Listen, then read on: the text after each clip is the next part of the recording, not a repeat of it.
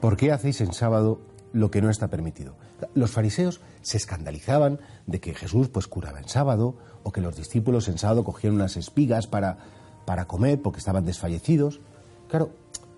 a los fariseos se les olvidó que la ley es un medio para un fin y que no es un fin en sí misma la ley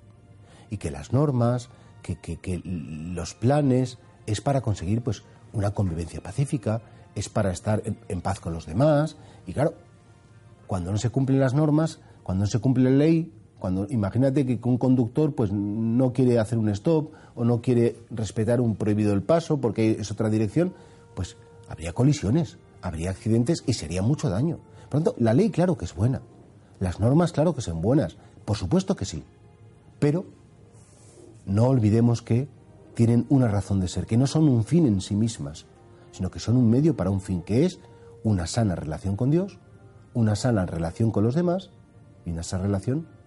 con nosotros mismos. Pues hay gente que cuando no se cumple una ley, porque hay una excepción, porque claro, todas las leyes pues pueden tener sus excepciones, uy, se ponen a lo mejor furiosos y, culpabilizan y castigan y reprochan y se enfadan. Sí, a lo mejor hay, hay, personas que les encanta pues que la casa esté ordenada y que la casa esté limpia y que todo esté bien.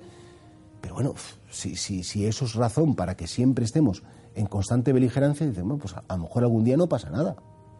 Creo que aquel que es capaz de hacer excepciones a una norma no la tiene miedo, porque se da cuenta de la razón de la norma, el sentido que tiene. Y por eso no podemos ser personas legalistas, personas rigurosas, personas que cada vez que no se cumple la ley mm, tenemos que, enfadarnos y tenemos que, montar un pollo cósmico, porque bueno, pues, pues, es que no es para tanto. Hombre, si la ley se saltara todos los días, efectivamente pues habrá que decir, mira, que hay una ley y que hay que cumplirla, por el bien de todos. No podemos ser tan egoístas, no, la ley no es para mí,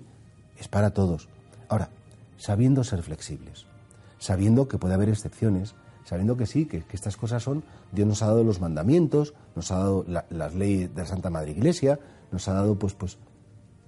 unas, unas pautas para facilitarnos nuestra relación con Él y nuestra relación con los demás. Y por eso tenemos como que huir de dos extremos. El rigorista que solo quiere cumplir las leyes, solo quiere cumplir las normas, y sería un horror. Pero también la persona de manga ancha que dice, ah, bueno, como Dios es amor, hagamos cada uno lo que nos dé la gana y vamos cada uno a lo nuestro,